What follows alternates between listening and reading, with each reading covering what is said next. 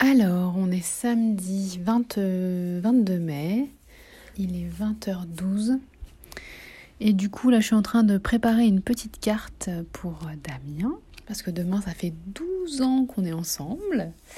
Le cadeau est arrivé, donc ça, c'est cool. Il fait vraiment un temps, mais tellement, euh, tellement d'automne. On se croirait franchement pas euh, pratiquement au mois de juin.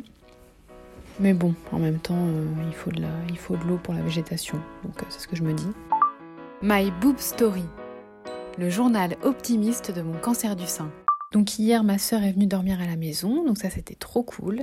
Après, on est passé voir mon frère euh, qui faisait un petit concert en plein air euh, avec la réouverture des terrasses et tout. Ça, bah, ça redonne de la vie en fait. Donc ça c'est cool.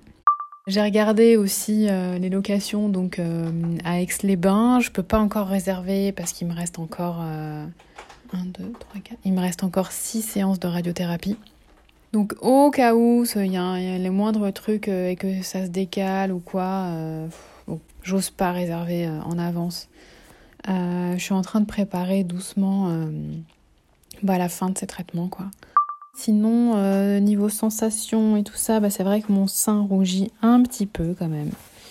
Il est un petit peu rosy, on va dire. on voit une ligne de démarcation en fait très nette au niveau de, au niveau l'aisselle en fait, dans le prolongement du torse. Ah, bah c'est la pluie qu'on entend là contre les vitres.